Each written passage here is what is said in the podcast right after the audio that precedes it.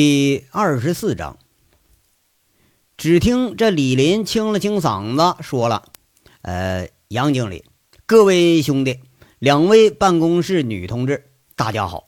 上个月我们受杨伟经理之托，对长平的煤矿、势力、人文等各个方面进行调查。呃，其实也就是了解了解情况。一个月来，我们先后走访了市区以及各主要乡镇。”期间和翟启顺、刘大刚同志还深入到拴马村，也就是我们公司接手煤矿的所在地转了一圈，感觉收获不少。哎，得得得得，李林呐，我怎么看着你像领导啊？我们来听报告来了，这是捡重要的说。这杨伟一见开场白就拖了这么长，他不耐烦打断李林的话了。啊，那好，那我就直入正题。李林呐，正了正腰背。长平的话题就开始了。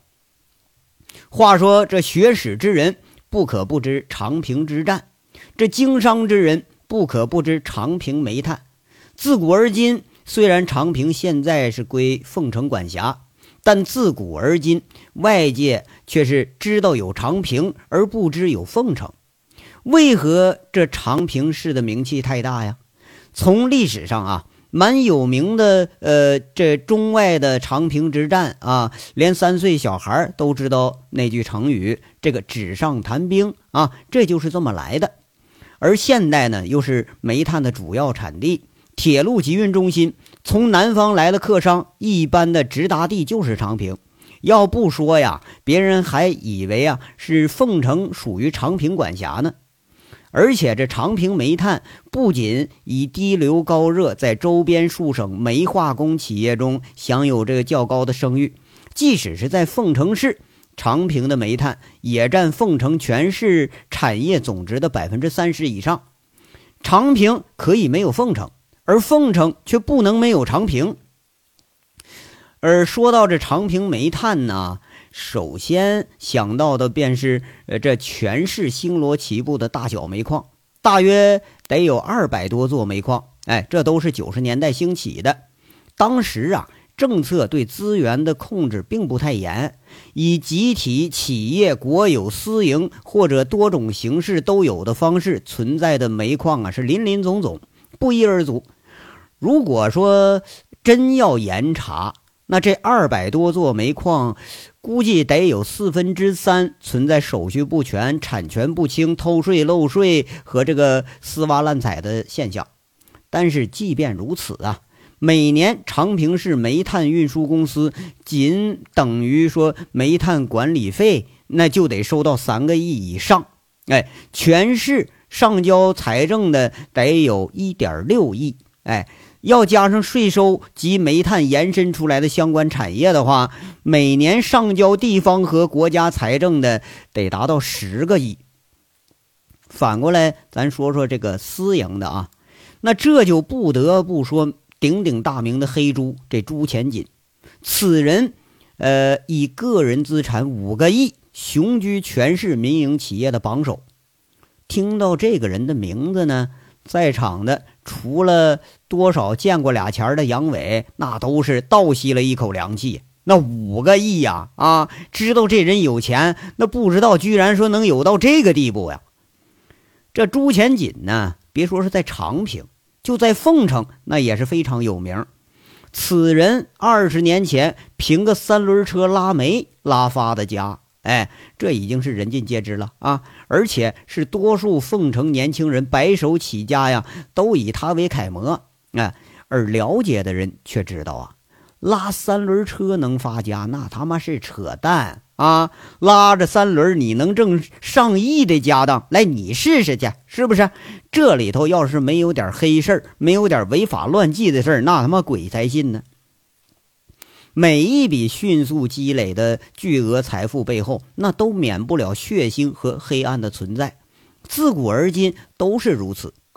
就听李林在这解释道：“这长平的朱前锦现在经营着一家名叫前锦的呃贸易公司。”呃，现在下属十个子公司，涉及的行业包括运输物流、超市零售、煤炭深加工、宾馆餐饮等多个行业，可以这样说啊，除了色情行业，基本上能赚钱的生意，朱前锦都有所涉及。我们走访了七个乡镇的煤矿，基本都和朱前锦扯有着扯不断的关系。后来呢，我们通过汇总，总结出朱前锦的财源来路主要以下几个方面：第一是煤炭销售。朱前锦除了自有煤矿两座、洗煤、选煤厂四家之外，基本上把持了长平的煤炭外运和销售。而且朱前锦拉煤从来不付现，而是事后付款，价格要比正常的市场价是低了很多。说清楚点的了，呃，就是强买强卖。但很奇怪的是，没有敢不买他账的。第二呢，是煤矿消耗。煤矿每年要消耗这个坑木啊、铁器啊、机电配件，如电缆呐、钻头、炸药、呃什么雷管，以及这个矿用劳保等等，基本上都被朱前锦下属公司垄断了。哎，前一两年呢，不断有南方的公司试图挤进这个生意，最后都是连人带货不见了踪影。估计这是朱钱锦动的手脚。第三呢是。直接插手煤矿的生产，在长平有记载的朱钱锦参股的煤矿有二十八家，每年的股利就是个天文数字。不过我们怀疑啊，朱钱锦这个参股幕后一定有事儿，要不谁不知道煤矿就是个摇钱树啊？还会巴结着把股份往外送啊？最后啊，这李林总结道：“这朱前锦其实就是靠煤发家。”靠煤养家的大户，呃，其他生意说白了就是个幌子。比如吧，大家知道这长平最著名的红旗大酒店，那摆明了就是个销金窟。哎，有三层呢，根本都不对外营业，专门给招待这个省市各级领导。像这种经营办法，铁定是亏损大户。可人家现在是越经营越红火，哎，刚刚还评上了个四星级。这时候啊。杨伟这就插进话来了，说着：“咱们现在接手这个煤矿和这朱前锦有什么关系啊？这货怎么老找茬啊？”这话也正是大家想知道的。李林说了：“朱前锦呐，和咱们没有什么关系，但是和长平的煤矿有关系。只要外地人开矿，朱前锦就想插上一手，而且呢。”这地矿局可以先不批开采证啊，呃，就是呃乱七八糟证件可以先不办，但朱前锦你得先去拜访去，要不是矿被砸了，就是人被打了，呃，而且即使你真的就采出煤来了，你也卖不了。哎，朱前锦要不开口，根本就没有敢上你矿上去拉煤的，偏偏呢。咱们这两家煤矿是非公非私，非当地人所有。呃，虽然六证齐全，啊，那谁抱到怀里他也是个金娃娃。朱前锦试图染指这两座煤矿，那这也就是正常的事儿了。哎呀，我操，这孙子厉害啊！这他妈不就黑社会吗？哎，这难道还没人管得了他了不成啊？这杨伟在这张嘴开骂了。呃。长平朱前锦呢，在当地经营二十多年，根深蒂固。先不说这朱前锦是如何发家，就说现在，朱前锦现在本身就有了政协委员的身份啊。长平煤矿是全市的经济命脉，靠这个发财发家的不计其数，何止朱前锦一个呀？而且呢，这市镇乡甚至村一级的干部。多多少少都和朱前锦以及朱前锦手下有说不清的关系，这张大网不是一时半会儿能解得开的。而且呢，他们是合法的手段呢，干点非法的事儿，这种事儿在各地都是屡见不鲜。你要说动，这还真就不好动。杨伟这就问了：“不是，那你们你们俩这跑一个多月了，对咱们接手这个煤矿有什么想法啊？”话说呀，什么朱前锦、朱后锦的吧，杨伟人倒不关心，他最关心的是这两座煤矿。哎，这这个，这李林咂巴咂巴嘴儿，一副很为难的样子。杨哥呀，这话他不太好说呀。不是我说你怎么着了啊？哎，说话都磨磨唧唧的，说想说什么说什么，怎么想的就怎么说。杨伟不耐烦的打断了李林的话：“呃，那好，呃，杨哥，那个，呃，我们说了，那你可别生气啊。”李林在这说了：“杨哥，我们根据这一个多月的走访，和大刚、六子几个人啊也商量过这事儿。要想开起来我们这个煤矿，有三种办法。第一种是合资，最好找一家国企，搞成个人股份制的啊。”呃，就是公家出面，他有些事儿好办。第二种呢，是与拴马村合作，这事儿啊，当地人出面比较好办。第三种呢，就是直接与朱前锦合作。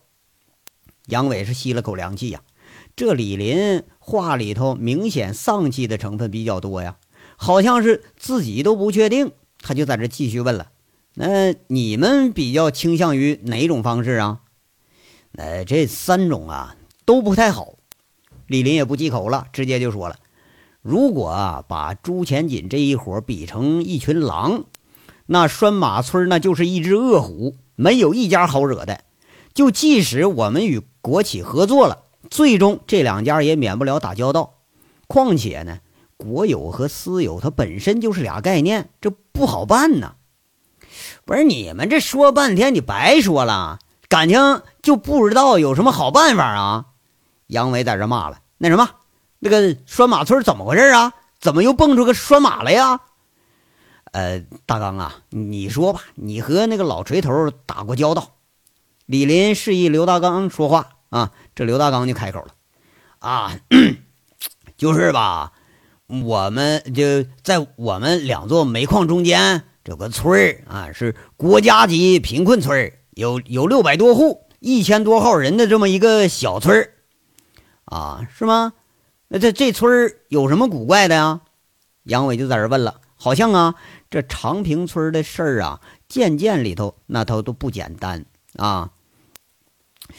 这个拴马村啊，有一半是军烈属，多数都是猎户出身，民风彪悍，是长平出了名的了。这八十年代砸过乡政府，九十年代围攻过县政府大楼，而且。这个村儿是出了名的穷和出了名的团结。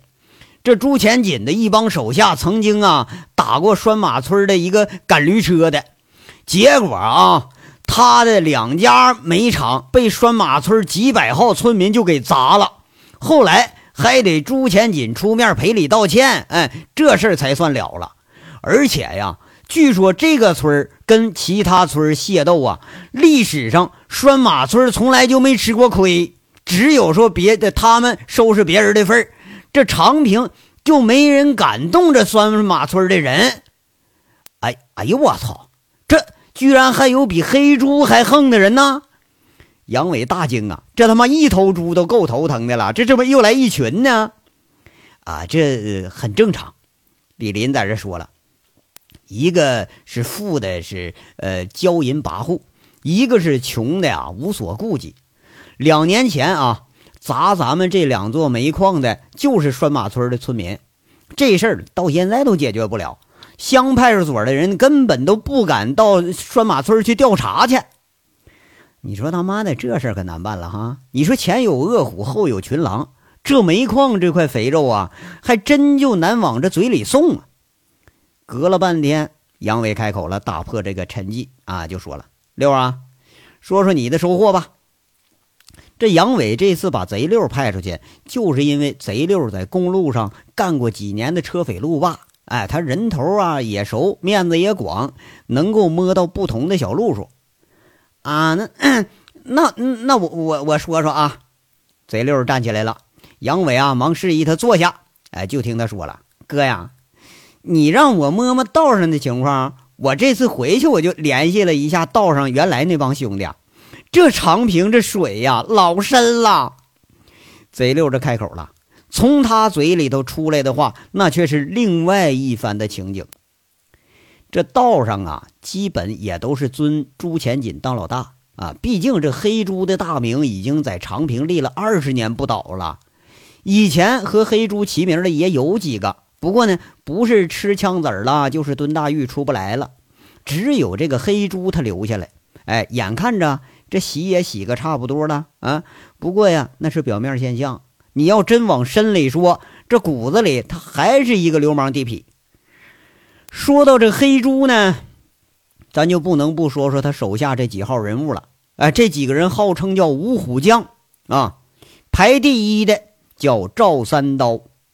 八十年代那长平有名的菜刀队队长就是他，因为砍人被判了十年，蹲了八年之后出了监狱啊，就跟了黑猪了。这个人劳改的时候呢，就在煤矿里干活。后来呀，不他妈玩菜刀了，下了几年煤矿，还真学着本事了。这他妈的炸药用的比刀还厉害。哎，手下呢，现在有四十多号人组成了那个护煤分队，道上都叫他们黑衣队。每个人都配了摩托车，清一色五连发装备，替朱前锦管理着煤矿和这四家煤厂。排第二的呢，叫古建民。绰号叫骨头啊，正式身份是运输公司的经理，手下有七十多辆运输车，负责这个拉煤呀、运煤呀。这人是朱前锦的大舅哥，哎，他在铁路上任职，好像是个什么什么段务处的个什么小头目啊。现在是公路、铁路运输，他通吃了。排第三、第四的呀，是他两个本家兄弟朱同生、朱同之。干的呢，就是矿用消耗品生意，每年呢就是往各大煤矿送送坑木啊，还有劳保、还机电什么的。这俩货最损也他妈最坏，手下混子也最多，足足得有二百多号人。就我们以吃公路的兄弟都他妈失业以后，基本都在他那个手下去混去了。排第五的也是入道最晚的，他是个外人。这人叫赵宏伟，此人藏得很深，哎，摸不透底儿。正式身份是红旗宾馆的总经理，在朱前锦面前，他是个军师的身份。下面兄弟跟他打交道的不多。嗯，那我我知道的就就这些。那贼六说完，掩不住满脸的忧色。末了啊，看看杨伟的脸色，又加一句：“队长啊，咱们。”要到长平找神去，最好啊，别和这帮人冲突啊。杨伟一看这贼六吞吞吐吐，就问着：“啊，怎么着？还有什么想说的啊？”“啊，是是这么个事儿啊。我在长平时候，我就就听说了，就那个赵三刀，前几个月城关镇两家煤矿不给赊煤，这赵三刀直接把人家矿口给炸了。”那要不抢救的早，下面二十几个矿工说不定没命了。这小子手啊可黑呀啊！而且这帮人本身就绑一块儿的。我在长平的时候，城西有兄弟仨买了两辆那个呃康明斯大卡车拉煤，那不买古建民的账，没几天就在二级路上给让人给抢了，不但车给砸了，兄弟仨给干废俩，老大直接坐轮椅了。到现在那都没查出谁干的。据道上传说，这就是赵三刀的黑衣队干的。这贼六说话是小心翼翼的，这个其实也是他呃最担心的地方。这一番话，整个会议室是鸦雀无声，看得出呃都在为前景啊担忧了。要说倒也是啊，这黑猪一看摆明了就有那个一个是有组织的黑社会。啊！你在凤城和长平，那都是知道的。呃，让这个会议室这七八个人，你说没有一条枪，啥也没有，你凭啥跟人家斗啊？杨伟长舒了一口气，脸上看不出什么表情。一般吧，在没什么主意的时候呢，这杨伟就是没表情。杨伟这高兴不高兴啊？他脸上都能看出来。不过这个时候，保安们都不会打扰他。哎，都以为啊，这无所不能的队长已经有了计较了呢。就听杨伟说了：“哎呀，那个这事儿啊，一时半会儿我也整不明白。大家有什么意见，咱们就说说吧。”这一干人是大跌眼镜，我操，这主心骨都没主见了，那我们能有啥意见呢？但却也有意外的时候。他话音刚一落，就有一人站出来了。一看谁呀？是那王虎子。就听着王虎子大口一开，这意见一来，众人绝倒啊！王虎子这个愣货哈，他究竟提出个什么让众人吃惊的意见呢？咱们且听下回分解。